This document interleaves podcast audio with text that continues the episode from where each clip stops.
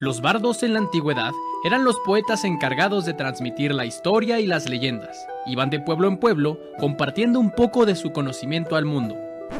En la actualidad se trata de dos idiotas con acceso a internet. Los bardos de la historia con Lechovisa, biografías e historias de la historia. Bienvenidos a Los Bardos de la Historia, podcast donde cada martes platicamos alguna biografía, un momento histórico o alguna serie de datos lo suficientemente interesantes. Ay, güey, como para... ¡No! Ándele. Como para aportar nuestros, ¿qué? ¿Nuestro, eh? Comentarios de dudosa certeza histórica. Así es, pueden escuchar el podcast en Spotify, Apple Podcasts, iVoox, Amazon Music y en YouTube. Donde además pueden ver nuestras hermosas caras que se están... Bueno, yo me estoy cagando de calor, no sé tú. Tú estás normal, ¿no? Tranqui. Sí, además... traigo su tercito. Además, hoy estoy, estoy taquicardio. Porque me tomé cuatro carajillos hace rato. Porque me metí un pericazo antes de grabar. a la. Pues casi, güey, cuatro carajillos. Sí, un poco sí.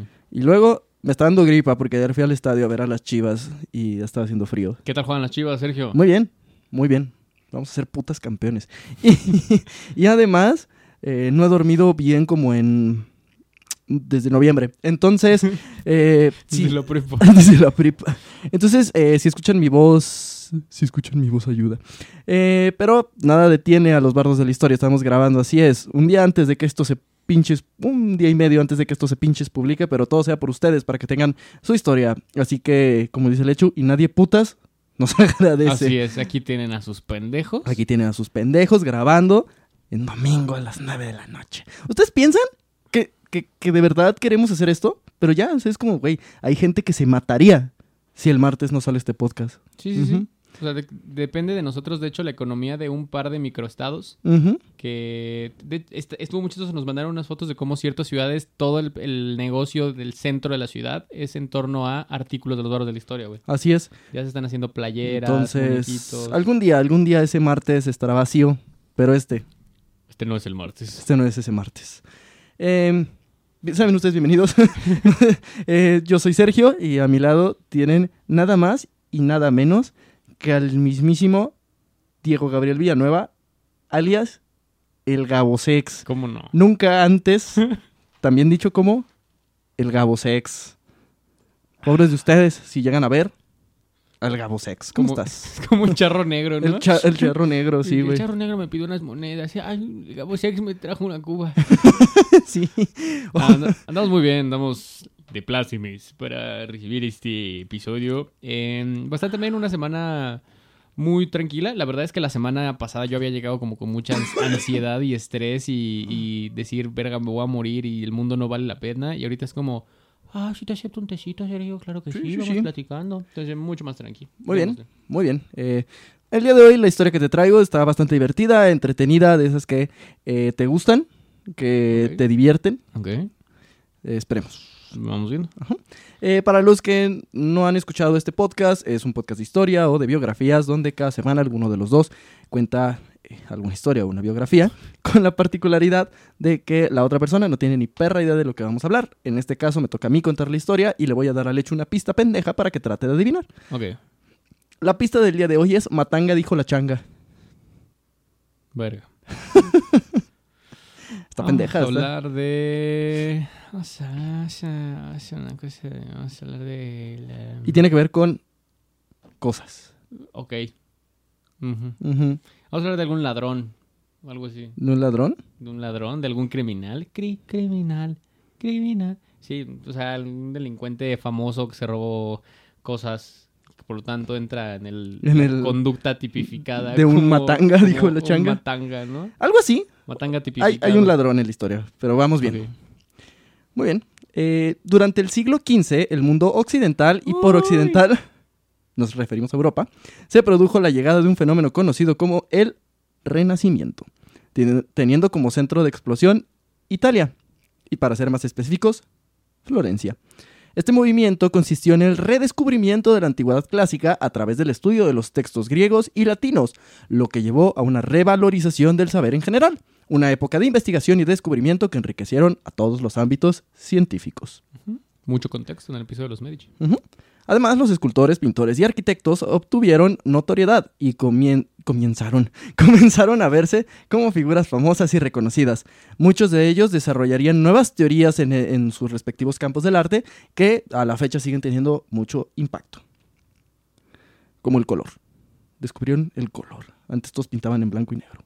¡Buah! Buah, de locos. Putos locos. ¿De qué? Amigos, el rosa. No. Te mamaste. Ídolo loco. ¿Qué estás haciendo? Está mal, está mal.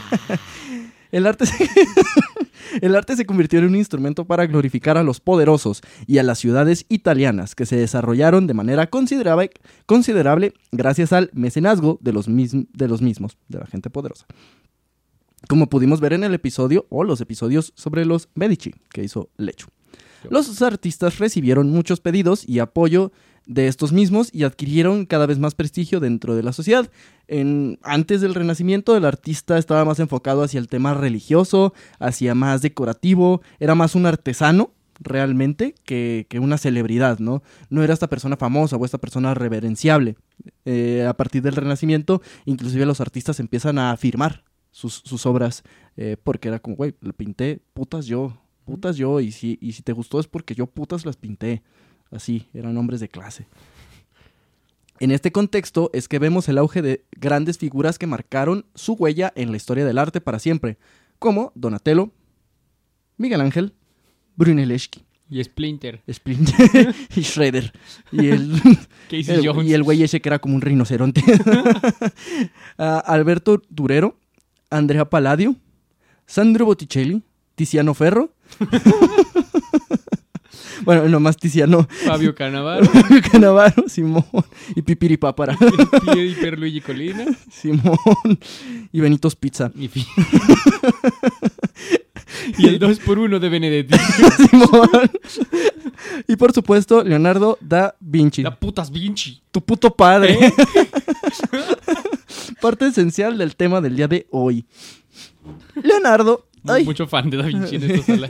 Leonardo nace el 15 de abril de 1452 en el municipio de Vinci, en la Toscana. Que, dato curioso, Vinci proviene del italiano Vinci. O sea. Leonardo da Vinci es Vinci. eh, y eh, proviene del italiano Vinci, que designa a los juncos que bordean el arroyo Vinicio del pueblo de Vinci. Con eso, Entonces, por eso era Leonardo da Vinci. sí, si hubiera nacido en otro lugar, sería Leonardo di Tuxcueca. Ah, nazca. Sí, güey. Leonardo di Tonalá. Así es. Como el, el- el Pocho Guzmán, yo no sabía que era de Tonalá, güey. Sí, Y dices, ¿cómo putas te le vas a poner al tiro contra un güey de Tonalá, güey? Y estamos hablando de dos artistas. Que son casi lo mismo. Fue el hijo ilegítimo de Ser Piero, que provenía de una importante familia de notarios. Y de Caterina, quien eh, se tiene la supuesta idea de que era la criada de la familia. Ok. Pasó sus primeros cuatro años antes de instalarse en la casa paterna con su madre. Eh, pasó, pasó sus primeros cuatro años antes de instalarse en la casa paterna con su madre. Después se lo quitan eh, por la fuerza a su madre y se lo llevan a vivir con su padre, donde recibe una educación básica donde aprende a leer, escribir y contar. Además de que se le enseñan las bases del latín, cosas básicas, leer, escribir y poder decir el salmo en latín, en latín inverso. Y ahí los maleficios imperdonables, ¿no? Sí, güey. Donde aprendió a leer, a contar el color rosa y crucio. Adicional, su abuela lo inicia en el arte. Así, el arte. El arte. El arte. Es que realmente es en el arte del cuchiplancheo. O sea, siempre es como Sí. el arte de, ¿no? Bueno, en el arte del fútbol. No, pues, el arte en general. O como morirte de frío, güey. El arte, El exacto. arte. Sí, exacto. Como cuando vas a dormir a casa de tu compa. El arte. El arte. Porque cabrón nunca te da, nunca te da pinches este sábanas. Tienes que arrancar el azulejo. Sí, güey, tienes que bajar una pintura y quemarla. De que al día siguiente, de, no mames, ¿dónde quedó mi pintura de la réplica de, no sé, güey, de, de la Virgen de Guadalupe? Chavos, ayer me fui a dormir y aquí en el comedor estaba el Guernica. y ya no está. ¿Quién quemó el Guernica? Es que tenía frío. Pues no mames, les, cobijas, dije que habían cobijas, güey. Y si volteas, sí, sí hay. Sí, de que, ah, soy un pendejo. Verga. Perdón, güey. ¿Cuánto te debo? Yo te pago el Guernica. Eh, porque eh, como ya estaba presente el Renacimiento en todas las ciudades, tanto en Vinci como en todas las de alrededor, pues ya había mucha presencia de artistas. En general eran Italia, eran ciudades muy, muy artísticas. Entonces, pues su abuela lo llevaba a conocer el arte. Como desde morrillo mostró talento para el arte, especialmente para el dibujo y la pintura, en 1469 es admitido en el taller de Andrea Verrocchio, donde tiene contacto con otros artistas que serían re- reconocidos como Botticelli o Domenico Ghirlandio. Ghirlandaio. Mirlandir. En 1478 recibe su primer encargo público. Un retablo, que es una obra de arte pintada o esculpida sobre madera, piedra o mármol que se coloca detrás del altar, que estaba destinado para la capilla de San Bernardo en el Palacio de la Señoría de Florencia, el cual dejaría inacabado. Su primer trabajo no lo terminó. En 1482 es enviado por Lorenzo el Magnífico, un Medici, como embajador a Milán, eh, como embajador cultural a Milán. Milán, nene, Milán. Ahí permanecería hasta 1499, donde comenzaría a forjarse una verdadera reputación, de las buenas. Eh, aunque se dedicaría principalmente al estudio de problemas de ingeniería militar y civil, y a las, eh, a las ciencias y a organizar fiestas. Esos eran huevo. sus trabajos. Era, Wedding Tienes, que checar que no se caiga el puente, güey. Tienes que checar que no se mueran las vacas, güey. Y tienes que hacer una peda naca, güey. Naca, güey. Naca, güey. Tiene que haber enanos, güey. Pero ya- ya conseguí un suru, me falta otro y cerramos aquí la calle. Mm. Que Botticelli traiga unas morras. sí, sí, güey. Va a haber Bacardí, güey. Trae Chivas, güey. Trae Bucanans, güey. Y trae, ¿qué te gusta, güey? Un Don Periñón, güey. Así, esa y combinación, en güey. ese orden los vamos a ir sirviendo. Sí. En los mismos vasos. Y to- todo me lo juntas en una pinche, en una vitrola, güey. Y le echamos tang. Pero son vitrolas artesanales, mamón. Exacto, güey. Porque son italianas, güey. Como porque eres Da Vinci, güey. Ajá, hazte algo chido, ¿Eh? güey, no mames. Che, inútil, güey. Y aún así, encontraría tiempo para continuar pintando. Ajá, Mientras veía a todo el mundo coger ahí en las orgías, era como, a ver, no se muevan tanto. Necesito pintar bien esas nalgas. Por ejemplo, en el periodo de 1949 y 1998, ¿qué, qué verga dije? Verga. En 1900... ¿qué? 2004. Allá vamos otra vez. Por ejemplo, en el periodo de 1494 y 1498 pintaría La Última Cena en el reflectorio del convento de Santa María de Le Gracie. Dele Gracie. Gracias. Gracie. Además, al final de su estadía, crea su propio taller donde acoge y forma a numerosos alumnos. ¿Has visto- Acoge y coge de- de- también. ¿Has visto el lugar donde está la última cena? Sí, Este- de hecho, está muy interesante el pedo de, de la última cena, güey. eh, pero cuenta tú, güey. No, no, no. Yo nada más iba a decir que es un lugar que es- casi se hizo mierda en la, en la guerra, güey. Ay, justo lo que quería decir, hay unas fotos muy impresionantes de que literal lo único que, que quedó en pie después del bombardeo es la última cena. Sí. Yo no sabía hasta que leí esto que no era una pintura como tal, que es un Una- fresco, Es una pared. es una pared y está bien cabrón. Digo, no spoileo, más adelante hablo de eso. Pero sí, este... Yo lo aprendí en un video de Alan por el mundo. De que estaba ahí. Ajá. Sí, y, y es- y es muy grande. O sea, de ¿Alan por hecho... el mundo? No, tiene que como 40. No, güey, la pintura. Ah, sí, es muy grande. Es muy grande. Grande, la más grande de todas. La más grande pintura que se ha hecho sobre la última escena. Ay, güey. Además, al final de su estadía en Milán, crea su propio taller donde acoge y forma numerosos alumnos, entre los que se encuentran Ambrogio de Predis, Francesco Galli, conocido como Napoletano, y el joven Giacomo Caperotti, llamado Salai. Me, me imagino al, al, al carro italiano de Cars 3. güey. Sí. ¡Soy Francesco!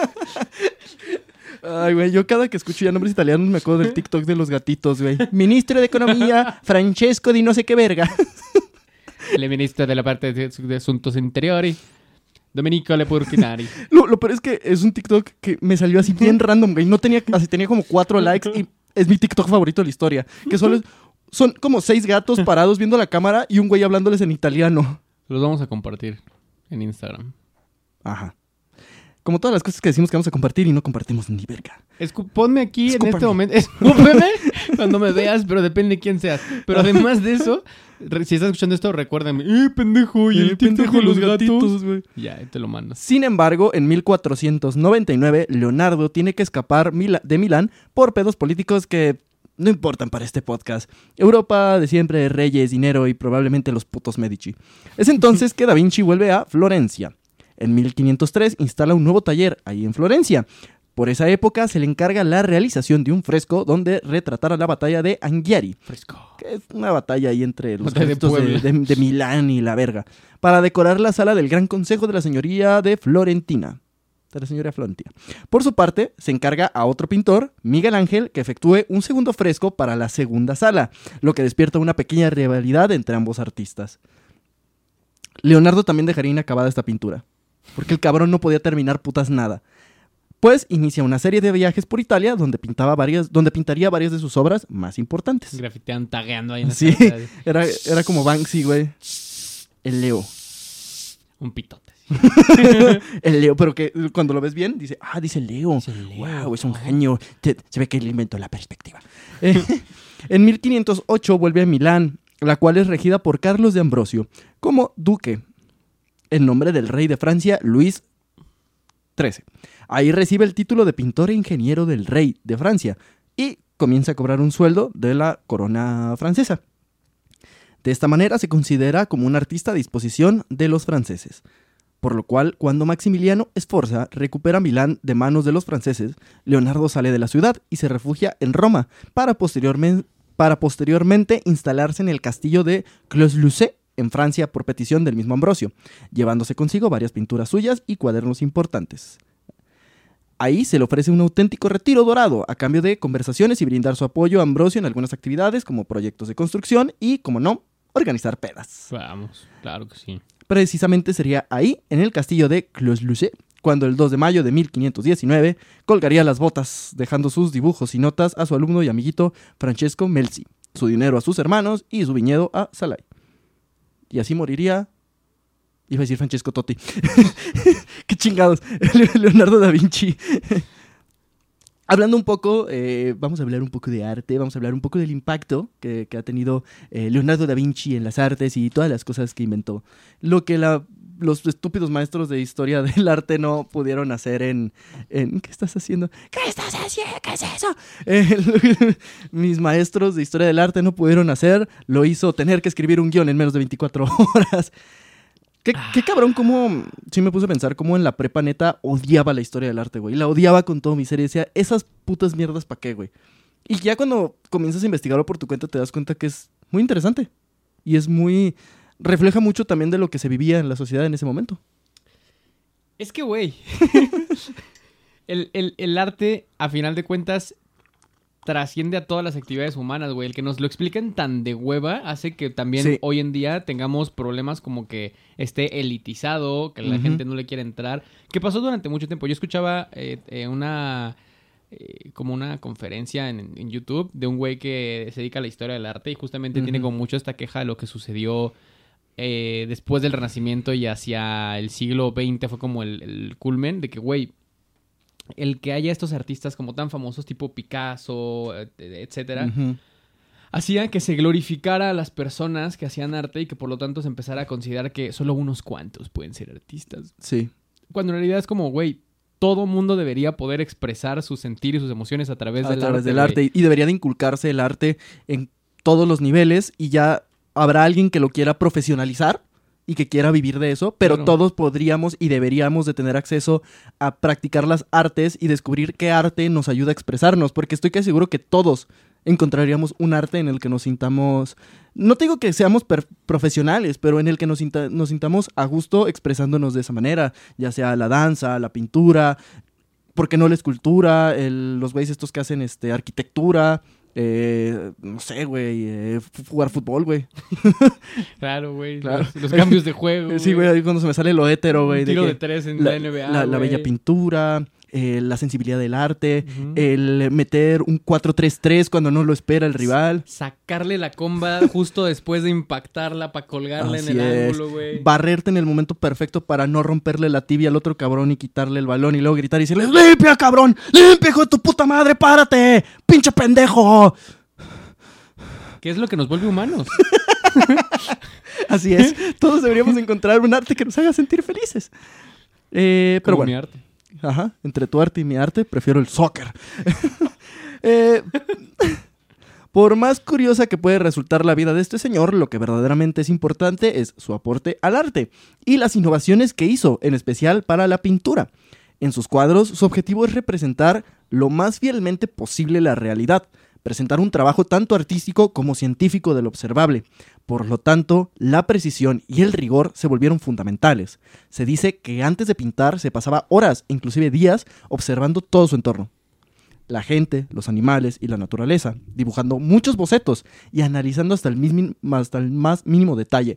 Esto se me hizo bien chingón porque era, como, como lo explican aquí, es no solo era pintar, no solo era representar algo que está viendo, sino representarlo con tal exact- exactitud que se vuelve un estudio científico. Sí. Porque la ciencia es parte, es, es, es- es esta disciplina que te ayuda a entender la realidad. Y parte de entender la realidad es poderla representar. Y para poderla representar con fidelidad necesitas precisamente entenderla. Es como ese, este bien y va, ¿no? O sea, para yo poderla representar la tengo que entender. Que es como, eh, pasa mucho con la escultura.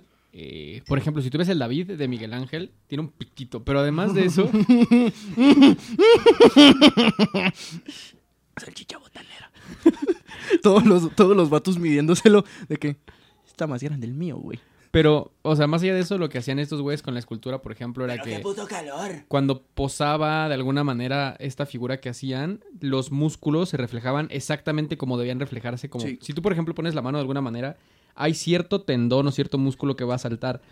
Este pedo de los artistas era, conocían tan a la perfección la anatomía que sabían exactamente cómo se debía ver y por eso se ve tan cabrón, porque ese güey claramente parece un humano, porque ahí hay un güey que sabe de músculos, tendones, Sí. fibras musculares y cómo deben moverse dependiendo de lo que el David esté haciendo, Y por eso precisamente estos güeyes se vuelven tan buenos en tantas disciplinas. Claro. Porque no, su, su aim no era solamente pintar, era representar y entender la realidad. Y en el momento en el que están haciendo eso para poder pintar, descubren ciertas cosas de la anatomía que dicen, ah, esto está interesante. O ciertas cosas de la física, de cómo funcionan eh, ciertos objetos y cómo reaccionan. O sea, está, está, está muy chido, pues, cuando te das cuenta, porque estos güeyes eran artistas tan completos y tenían tantas disciplinas, porque todo lo veían como un todo. O sea, no era yo solo pinto, yo solo esculpo, sino es yo soy un investigador porque quiero representar la realidad de cierta manera.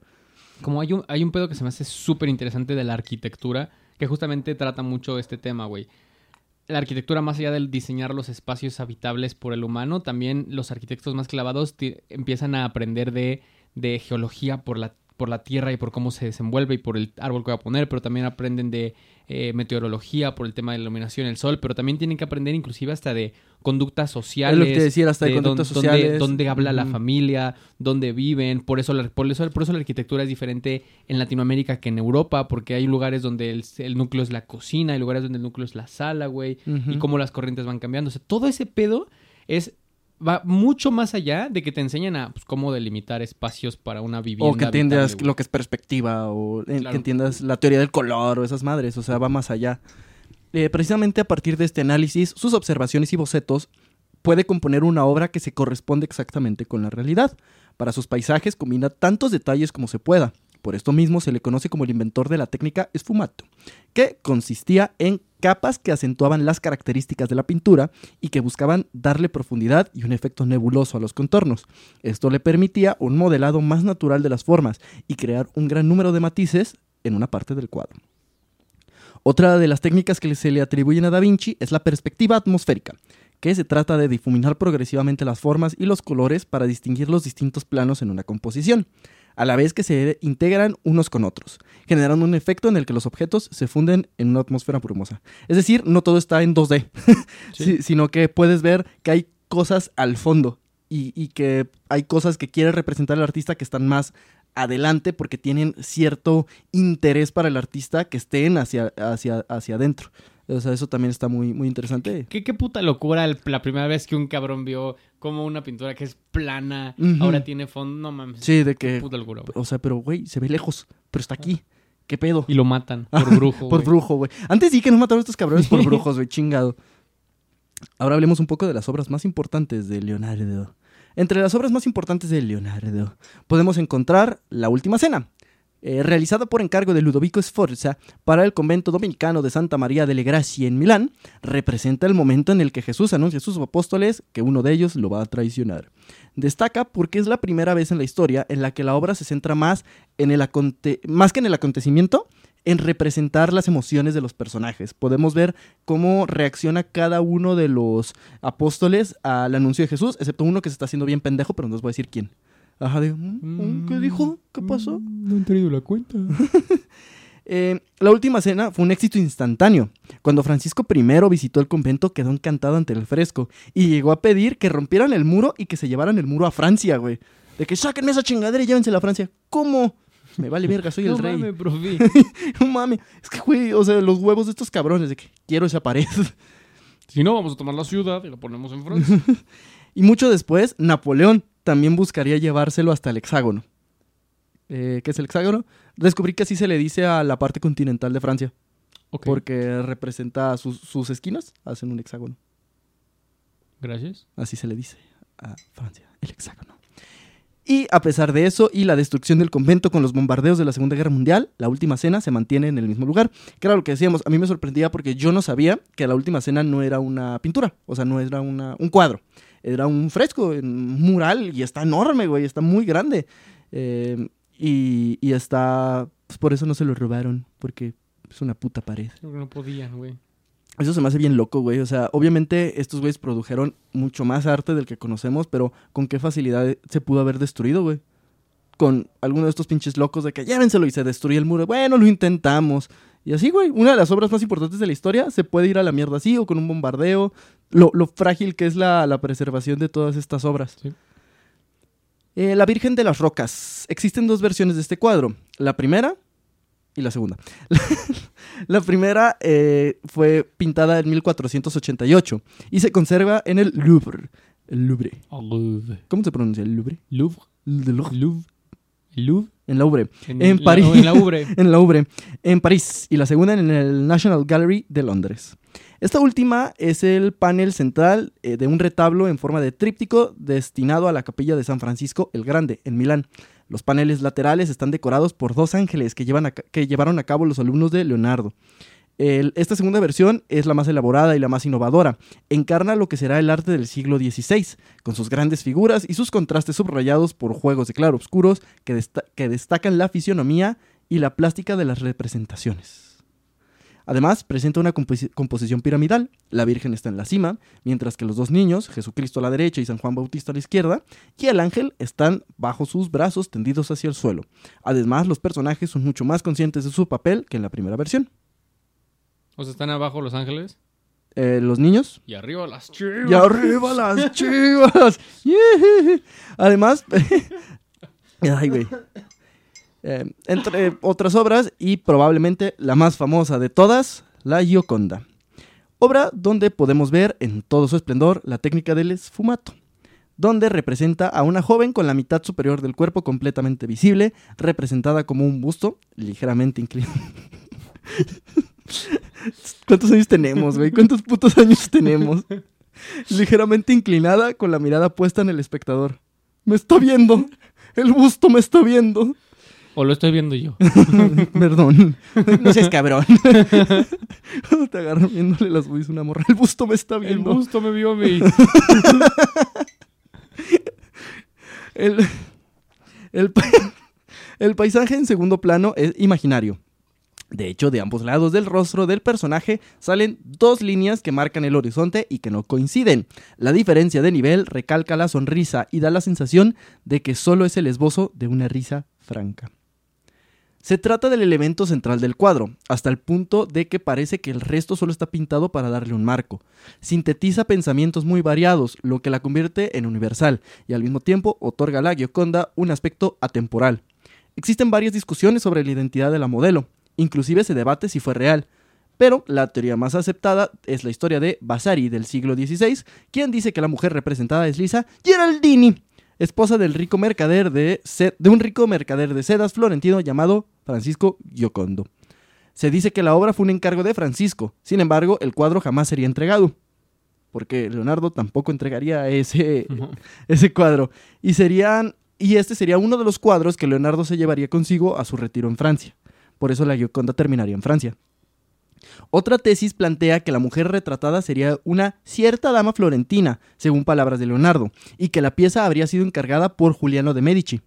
En este caso podría tratarse de una dama de renombre social. Sin embargo, de ser así, no se comprendería la duda sobre la identidad de la, de la mujer representada, ya que estaría plenamente identificada. La duda sobre la identidad de la muchacha de la pintura se vuelve aún mayor cuando nos enteramos que hay distintas versiones de la Mona Lisa o de la Gioconda, y que podrían referirse a diferentes personas. Como comentamos, la teoría más aceptada, por ser recogida en la obra de Vasari, refiere que el cuadro de la Gioconda habría sido encargada por el mercader France- Francesco del, del Giocondo.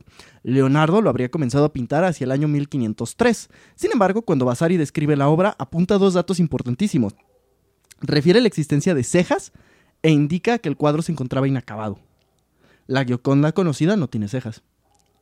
De la época de Leonardo existen dos versiones más del cuadro, llamados Mona Lisa de Ilsworth y Mona Lisa del Museo de- del Prado. De esta última se sabe que es una copia elaborada en el taller de Leonardo por uno de sus discípulos, probablemente Andrea Salai.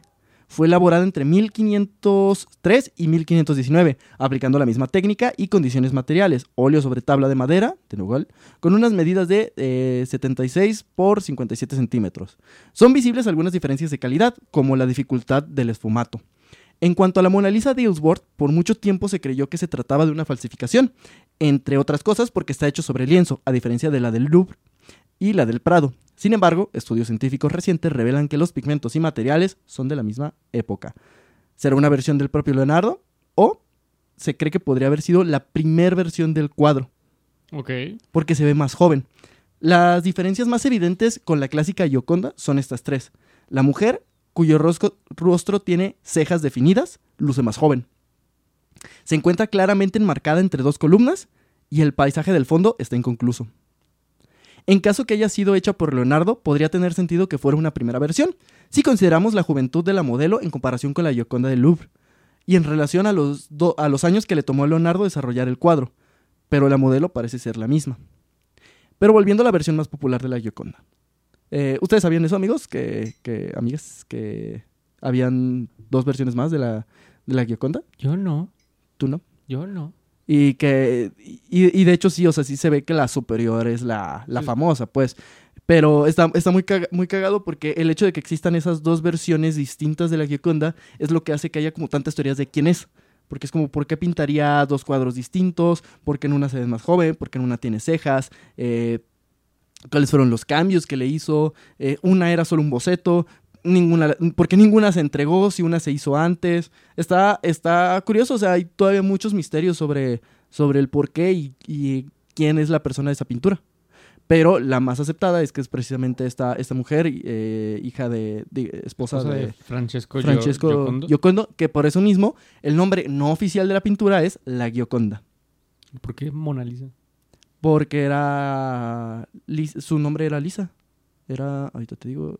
Ahorita lo dije el nombre. Eh. Eh. Ah, verga, ¿dónde está? Eh. Sí, era Lisa Geraldini. Ah, ok, ok. Ajá. ¿Y por qué Mona? Mona, eh, porque estaba muy peluda. Porque intentaron vestirla de seda Pero se quedó mona. se quedó mona. no, porque según yo era. Mona era como. eh, como damisela, como. Sí, o sea, como la doña Lisa. Doña Lisa, doña Lisa. le trajimos su pintura. Quedó culera. Sí, sí, según yo era, era como una señor, señorita, o sea, la mona. Señorita Lisa. Ajá. Por eso es la changa. Em, muy bien. Ah, Pero volviendo a la versión más popular de la Gioconda, como comentamos, al salir de Italia y por petición de la corona francesa, Leonardo se instaló en el, clasi- en el castillo de Clos de Luce con varias de sus obras más importantes, entre ellas la Gioconda. Ahí se sabe que el rey Francisco, algo, no anoté, compró la obra por alrededor de 12 mil francos, que me imagino que en esa época era un chingo. Aunque se desconoce si esto fue antes o después de la muerte de Da Vinci. Tras la muerte de Francisco I, la obra pasó al palacio de Fontainebleau. Posterior, fue llevada a París y más tarde llegó al palacio de Versalles. Listo. Al estallar la Revolución Francesa pasó a ser propiedad del Museo del Louvre, porque todas las obras que eran de la monarquía fueron expropiadas por el pueblo. Y mediante un edicto se dijo que el Louvre era del pueblo y para el pueblo, y ahí se iban a exponer todas las obras de arte que habían sido robadas, más bien que habían sido expropiadas de los monarcas. Ok. Eh, donde fue trasladada en 1797. En 1800, Napoleón Bonaparte ordenó sacar el cuadro del museo y colocarlo en su dormitorio en el Palacio de Tullerías, probablemente para que lo vieran coger. Putos nacos, güey. La Neta, luego estos güeyes de que sí, quiero que la, la señora esté en el techo. Cada que duerma la vea directamente a los ojos. Buenas noches. Apagaba y nomás se veían los ojos, güey. Y, güey, eso me Se dio relaja. cuenta que cuando apagas la luz brilla, güey. Ajá, no como Buzz puso- Lightyear. Ajá, güey. Le puso fosforiloco. Pero nomás en los ojos, güey. En 1804 regresaría al museo donde ocurriría algo curioso. Curioso. Curioso. Mm, curioso. Eh, la mañana del 21 de agosto de 1911, un hombre, delgado, vestido con una bata blanca, se escabulló por una de, de las entradas laterales del museo y desapareció entre la multitud de la Rue de Rivoli. Su paso era rápido, ya que debajo de su bata llevaba un panel de madera que tenía que ocultar. Regresó a su pequeño y escasamente amueblado cuarto en la Rue Hospital Saint Louis. Deslizó el lienzo con cuidado en un hueco oculto a la vista por montones de leña. Pronto estaría encajado en el fondo falso de un baúl construido expresamente para coincidir con sus dimensiones. Nadie sospechó nada horas después cuando Vincenzo Perugia apareció dos horas tarde en su trabajo. Este pintor de brocha gorda, callado y discreto, acababa de robar la Mona Lisa y nadie se había dado cuenta. Verga. De hecho, nadie se dio cuenta, ya que el 21 eh, fue lunes, día que el museo cierra para darle mantenimiento. Y fue un trabajador del museo, de hecho fue un trabajador del museo el que alrededor de las 7 a.m. se dio cuenta de la ausencia del cuadro, pero dijo, ah, pues supongo que lo han de estar limpiando. O, ¿O qué les hacen? Ajá, pues no sé, pero pues ha de ser ahí, eh, ah, tendrán sus motivos, ¿no? ¿Yo qué voy a no lo voy a putas reportar, no es mi puto trabajo cuidar la obra. Pero sí era. Eh, sin embargo, al día siguiente todos entraron en pánico cuando ya empezaron a preguntar de, oye, güey, ¿tú traes la Mona Lisa de...? No, güey, se la había dejado este cabrón acá de que... Oye, güey, ¿tú, ¿tú has visto la, la Mona Lisa? ¿La Mona Lisa, güey? ¿Cuál? Mona Lisa, Mona Lisa. ¿Cuál, me güey? suena, me suena. Es que es mm, una pintura. Es que un- estuvimos moviendo unas cositas. Ajá. Mona Lisa. No, No. no, sí, no. A ver, entonces si no la tienes tú, no la tiene él y no la tengo yo. Pues la robaron. Pues mamó, Pues sí nos van a matar. nos mamamos, efectivamente.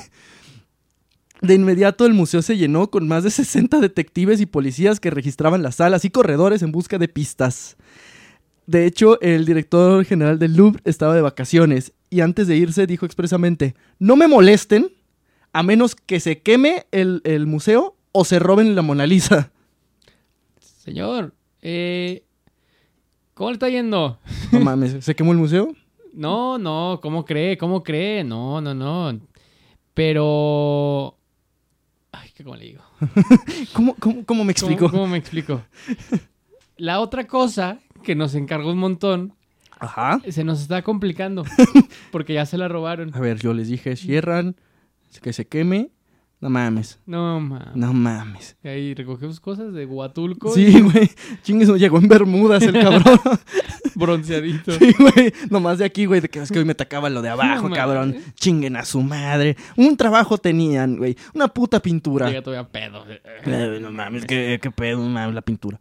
Eh, entonces volvieron de sus vacaciones de verano y, convocaron ruedas de prensa y las primeras imágenes de los diarios, en las primeras imágenes de los diarios no se habló de otra cosa que del robo a la Mona Lisa.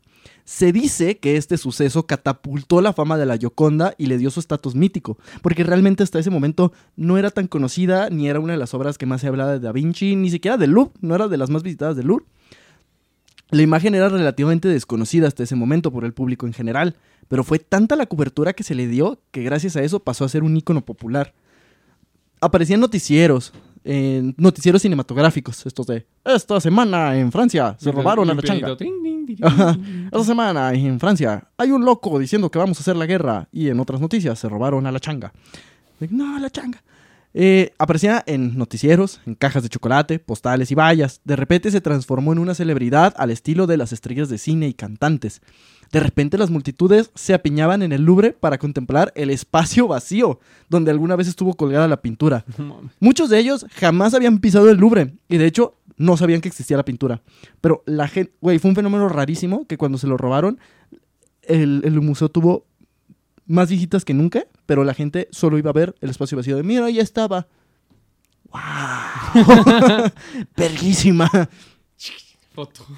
Que está interesante porque le- leía un güey que analizaba eso y decía cómo las obras de arte para la mayoría de la gente no valen ni su técnica ni de lo que hablan, valen como un icono, valen como una representación. Lo que tú decías, o sea, el arte ya ni siquiera vale, vale lo como el estatus que pueda tener la obra más que la técnica. Y aquí lo representa bien, güey. La gente tenía chingos de obras de arte, pero lo que querían ir a, ir a ver era el morbo de un icono de una pintura que desapareció, no ver la pintura. Al principio, los investigadores pensaron que podría tratarse de un chantaje y que el ladrón pediría rescate, lo cual nunca pasó.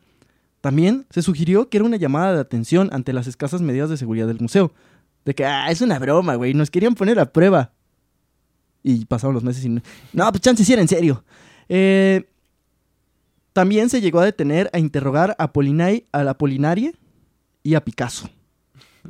Por aquella época, jóvenes artistas de vanguardia, rebeldes que clamaban contra las anquilosadas instituciones artísticas y que, ciertamente, habían estado implicados en robar piezas del Museo Louvre. No mames.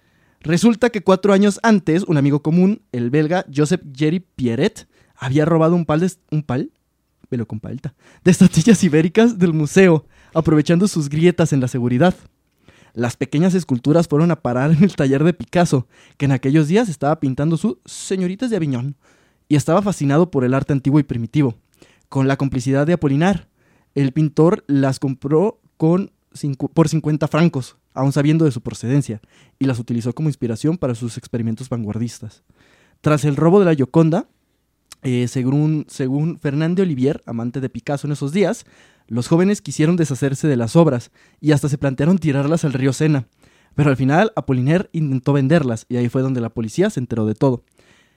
Eh, entonces se trataba de una banda internacional de traficantes de arte, por lo que un mes después del robo de la Gioconda, Apolinar fue interrogado y finalmente encarcelado dos días. Algo debió decir el poeta, pues pocos días después la policía fue a buscar a Picasso a su casa y muerto de miedo, el joven pintor no dejó de temblar en todo el trayecto a la comisaría. Tras un interrogatorio en el que el artista fue eh, todo lo que el fue todo colaboró todo lo que pudo, llegó un momento de máxima atención cuando el policía trajo a su amigo Polinar. Eh, según cuentan, Picasso se puso a llorar como un niño cuando el juez le preguntó que si conocía a Polinar, el cual era uno de sus mejores amigos. Picasso dijo, nunca he visto a este hombre. Ni putas idea. Ajá, de que no me suena. Y Apolinar es como, hijo de puta, Lléveselo y quémelo. cójanselo atrás, me No- vale verga. No dirá nada. Finalmente los dos cubistas saldrían libres, pero desde luego su amistad ya no volvió a ser la misma. Probablemente. Paranoicos pensaban que lo seguían a todas partes y así estuvieron una buena temporada. ¿Qué tal, eh? Hasta Poto Picasso tiene que ver con esto. Los meses pasaban y nada se sabía del cuadro. As- Así comenzó a cundir el pánico. Eh, el hurto se tornó en un asunto de Estado y despertó grandes pasiones en Francia. El problema para los diarios franceses era que tras describir las circunstancias del robo no tenían nada más que decir. Entonces se comenzaron a inventar historias, como que Leonardo se había enamorado de la Gioconda y otros cuentos similares. Eh, lo peor de todo es que el acto no había requerido ningún plan grandioso o súper preparado. Eh, ciertamente el museo tenía un sistema de seguridad de la verga y bastante débil. Contaba con pocos guardias y en general poca vigilancia. Y se dice que uno de los guardias ni siquiera podía ver. No, te creas, no, pues, pero... pero, güey, no mames, o sea, eres el museo de arte más importante de la historia, güey, y literal tienes a Juan Topo, güey. a ver, niños. ujú, ¿Eso No. debería de estar ahí o no? Mm, No sé. me vale verga. no, no me pagan lo suficiente. Eh, Perugia, el ladrón, había trabajado en el museo Ladrón en 1910 y había instalado la puerta de vidrio que protegía la obra. Tenía un uniforme blanco que los empleados del museo vestían y sabía cómo estaba fijada la pintura en el marco. Entonces lo único que hizo fue ponerse su traje blanco, Se metió de que, hola, saludando. Aplicó la de, tú métete saludando a todos. Y si nadie te detiene, güey, ya estás en las, en- ya estás enfrente del DJ, güey. Tengo, Sí. tengo varios conocidos que aplican esa en los antros. De, tú llegas saludando a todos, güey. Y si alguien te dice, "Ey, de todo te conocen, no, güey, pues, está chido, güey, chido, güey. Y te pasas. Y si nadie te detiene, Ya. chingaste. Así fue este güey. De que, oye, ¿qué llevas ahí? Nada. Y se fue. Pinche güey, así con un pinche cuadro. Bueno, lo que mucha gente no sabe es que realmente la Mona Lisa es muy pequeña. Sí. Es una chingaderita así, ¿no? Mucha gente se sorprende cuando va al Louvre. Porque, pues obviamente por el estatus como mítico y hay representaciones enormes. En realidad es una... Es un foto tamaño infantil. Es muy chiquita. Entonces, pues no, no está tan difícil robársela. O sea, hay pósters del chicharito más grandes, güey. Sí, güey, esos pósters de las chivas del 2006 que venden afuera de- del estadio Akron, güey, ¿Qué están más grandes. Los pósters del chicharito que vendía la revista Fútbol Total, que tenías que Mm. comprar seis ediciones seguidas para Sí. ver un chicharito tamaño a la pared de tu cuarto. Güey, qué- qué- qué enfermo eso, güey. De que déjame, voy a dormir con el chicharito viéndome. Y el chicharito así. Porque además agarran la foto más culera del El chicharito, güey. En el remate que le dio en la boca, güey. Así. De que, güey, ese es mi ídolo. Eh, entonces, para 1913, las esperanzas de encontrar el cuadro estaban prácticamente perdidas. La Mona Lisa ya ni siquiera aparecía en el catálogo del museo. Sin embargo, a finales de noviembre se reavivaría la llama de la esperanza cuando el director de la galería de los Uffizi, Uffizi, de los Uffizi en Florencia, y un, mer- y un marchante de arte fueron citados en, el- en un hotel de Florencia por un tal Leonardo, que afirmaba tener en sus manos el retrato que había sido robado en París. Tras examinar el cuadro y comprobar su autenticidad, fue como, va, va, va, va, va, avisaron a la policía y detuvieron al cabrón. Así no mames. El vato fue como de, por fin, por fin, puedo vender la obra. Mamaste, güey. No mames. No seas pendejo.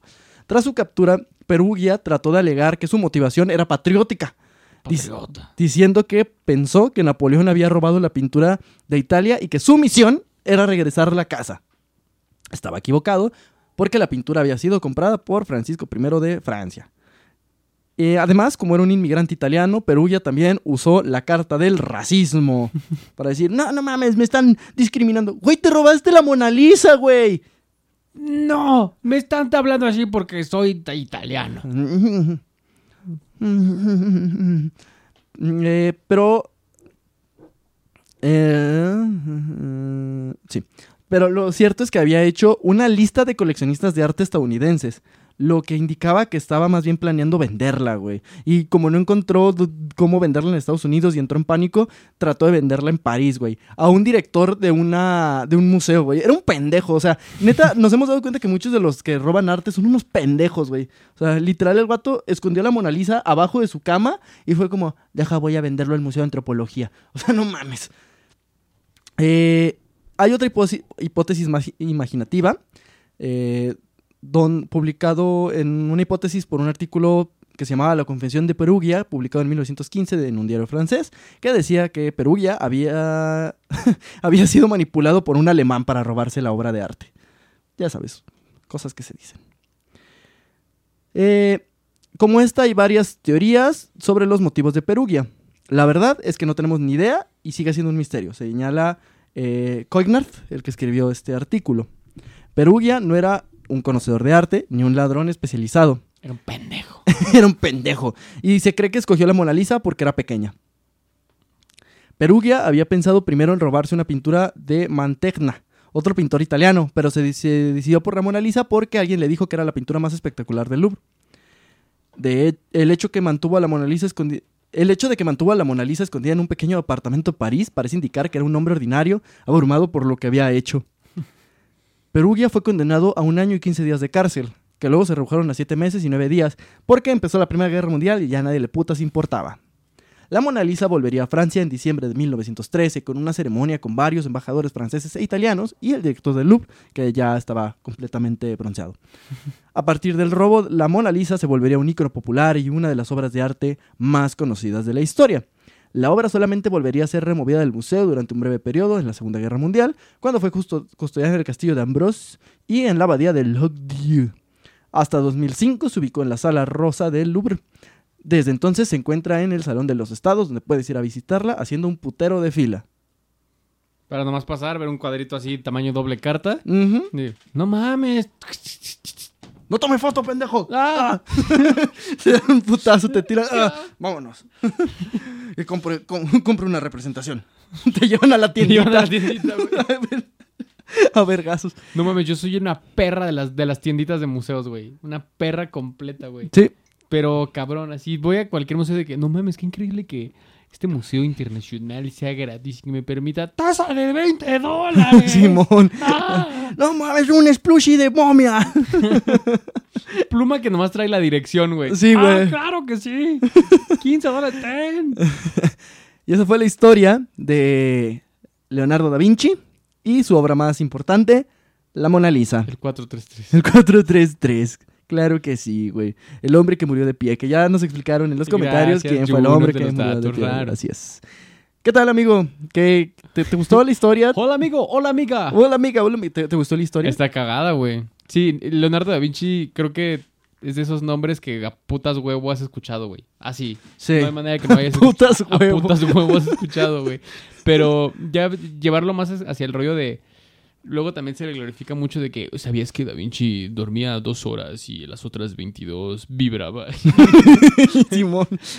Güey, pues era un cabrón que era muy bueno en lo que hacía y ganó mucho varo a partir de eso y vivió en una época donde si eras bueno y en lo que hacías ese algo era arte.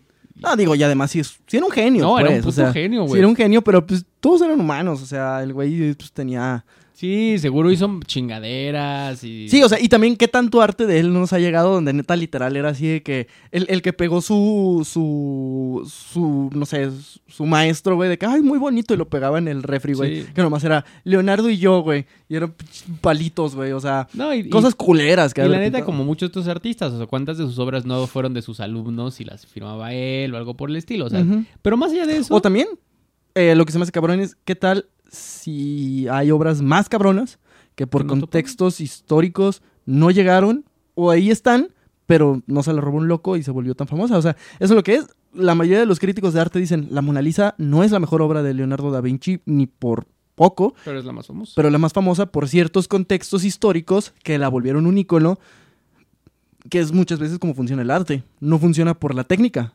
Que es como lo de, esto lo podría hacer un niño. Pues sí, pero hay otras cosas más allá de la técnica que influyen en que una obra de arte se vuelva importante. Lo que sí es que creo que aprender de arte a partir de la historia de quienes lo hacen es justo la magia de la historia del arte es que puedes involucrarte en estas obras no desde un tema de apreciación de eh, el óleo sobre el lienzo y la partitura de esta canción y tal, sino decir como que, ok, la hizo un cabrón que vivió así, así así y ya entiendo por qué la hizo. Es una manera muy accesible de entrar al mundo del arte. No, y- a- y, y- y creo que debería ser el enfoque que se tuviera en, en- en historia del arte cuando se enseña a los morros y no como "Mm, esta semana vamos a ver rojo y verde. y- este, curvas peraltadas y tinteles y Ah. el arte gótico. Pero también lo que está cabrón, güey, cuando lo piensas es esa chingadera que está ahí se pintó hace 500 años Sí. por un güey que lleva 400 y tantos años muerto. O sea, dices, güey, qué chingados que esa madre ha sobrevivido tanto tiempo. Como que no, a veces no dimensionamos ese pedo. A, mí se me hace impresionante ahora que hace unos años que fui al Museo de Antropología, que veías, por ejemplo, las esculturas o que veías los, los eh, vestigios de los aztecas, de los mayas y dices, Sí, chingaderas de 700 años. De Ajá, 600 es- años. esto lo hicieron hace 600, 500 años. Unos cabrones que neta existieron un periodo tan pequeño de la historia. Y estas cosas los sobrepasaron. Y ni siquiera conocemos quién lo hizo y sus historias. Al menos de estos güeyes sabemos su historia, pero de cuántos artistas y de obras de arte que vemos, no sabemos la historia del artista, no sabemos su vida, no sabemos qué los motivó.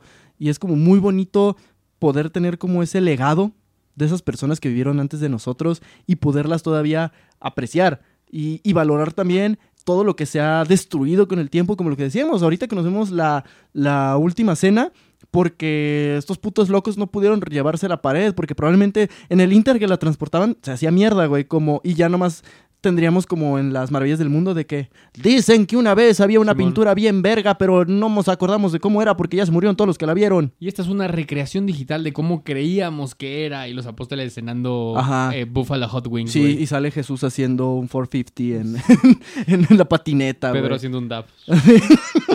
Así decían que pintaban los artistas, güey, con sus Yeezys, güey. Wow, está de la verga. Da Vinci era un pendejo. Pero no, güey. O sea, literal es una obra que ha sobrevivido tantas mamadas y que puedes pararte y decir, mira, ahí está. Ya vámonos. Y que, y que ese fenómeno ya nunca va a volver a ocurrir, güey, porque hoy por hoy todo está documentadísimo. O sea, lo- hoy, hoy Parecería, güey. puedes- O sea, es- sí hay muchas cosas que no están documentadas. Fíjate que eh, el otro día, entre una de las cosas que se volvieron mis aficiones, veo muchos videos sobre los media. Y cómo inclusive en la era del internet hay muchas obras artísticas que han mamado y que literal ya no hay manera de recuperarlas. Y uno pensaría que en la época del internet y que todo, todo está documentado, pero todavía hay muchas, mucho contenido que desapareció. Sí, pero no al nivel en el que existía antes. O sea, me refiero como, no sé, hoy, que para quienes les gusta la historia del cine, por ejemplo, que los primeros directores de cine japonés te cuentan lo que eran sus películas, güey. Y por ahí tienes como unos frames. Y hoy por hoy, como de directores como más nuevos, aún sus películas más culeras, hay un torrent en Paraguay que las tiene, güey.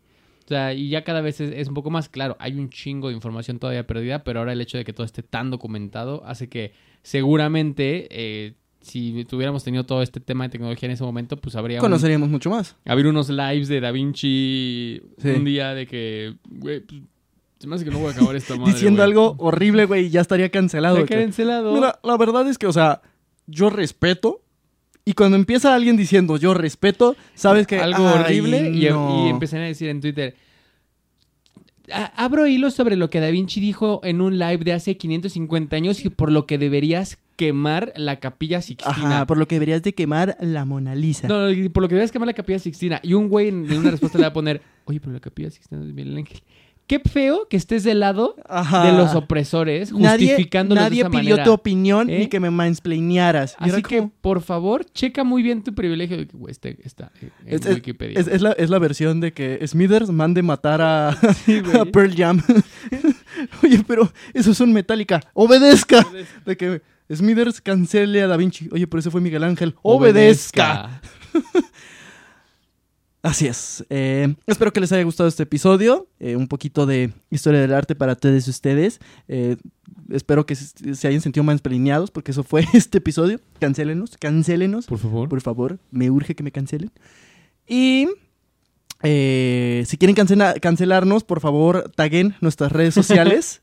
eh, porque pues al fin y al cabo es interacción, ¿no? Entonces, eh, ¿qué es lo que tienen que taguear y en dónde pueden taguear nuestras redes sociales? Taguear cosas horribles a arroba lechubiza. Estamos así en todas las redes sociales, Instagram, Facebook, Twitter, TikTok, YouTube, en todo el mundo aparecemos así. Y este podcast en particular está como arroba los varos de la historia. Entonces tú ahí le puedes poner eh, Sergio de arroba los varos de la historia, le pateó un perro, lo acabo de ver. Ajá. Puedes poner Apoya a Da Vinci que dijo que yo respeto, Ajá. pero... eh. Diego de arroba lechubiza fue visto en el Walmart besando una papaya. Así, cosas feas. Y eh, coméntenos, coméntenos cuál es su obra favorita del renacentismo. Por favor, Ajá. es algo que queremos discutir. Vamos a Así tener un pequeño foro el- la próxima semana acerca de obras del y Renacimiento. también cuál es su rola favorita de Baby Kim. También. Las dos cosas. Ambas. Ajá, Porque- es- es- y- es y con nuestro esas- y- expositorio. y con esas dos vamos a conocer su personalidad. Así es. Eh, nosotros hicimos los bordos de la historia y nos vamos, pero no nos vamos. Y antes de recordarles, como cada semana, que Dejen de preguntarle su opinión sobre cualquier tema que no tenga nada que ver con su arte a los artistas, porque se van a decepcionar un chingo. sí, Es sí, como, sí, ¿por qué sí. alguien le preguntó a la morra que escribió Harry Potter qué opinaba de los transexuales? Es como, escribió una historia sobre magos. ¿Por qué te importa qué opina de los transexuales? Te vas a arruinar la historia. Te vas a arruinar la vida y la infancia. Es como, es como los que se emputan de que, güey, Neymar opina esto sobre la política. Es Neymar, cabrón. Ajá, es como. O sea, ¿qué te importa su opinión, güey? Es un futbolista, es un artista, es un pintor, güey. O sea, por el amor de Dios. "Oye, Oye, Octagoncito, ¿qué opinas del aborto? Ajá. Octagoncito está de acuerdo con los derechos. Octagoncito es un gran sujeto. Pero cualquier otra persona Es como- los va a decepcionar. Eh, Sí, güey, es como, como el, eh, eh, el, el otro día estábamos viendo que el mediometro es súper racista y súper homofóbico y es como, ¿por es, qué ¿por le qué le preguntan? preguntaron O sea- a un cabrón enano que se viste del chavo del 8 su opinión sobre los derechos de los homosexuales, güey? O sea, la, la- la entrevista así de que, oh no, pues está muy chistoso cómo se te ocurrió la chaquetita. Ahora, en cuanto a la alternancia 2024, mediómetro, Mediometro. com- compañero mediómetro, Es como, esta, esta noche en la mesa de discusión de aquí de Televisa tenemos a estos renombrados y renombradas eh, politólogos y politólogas y a medio metro. ¿El medio metro? Con la misma gorrita del chavo del 8, pero con corbata. Ujú. Yo opino que los jotos. ¡Oh, que No. la verga! Me lleva la chingada. Dejen de hacer eso. Ya. ¡Ah, medio metro! ¡Ah, medio metro! No, No, no, di- no. no digas eso, medio metro. No. No dijo.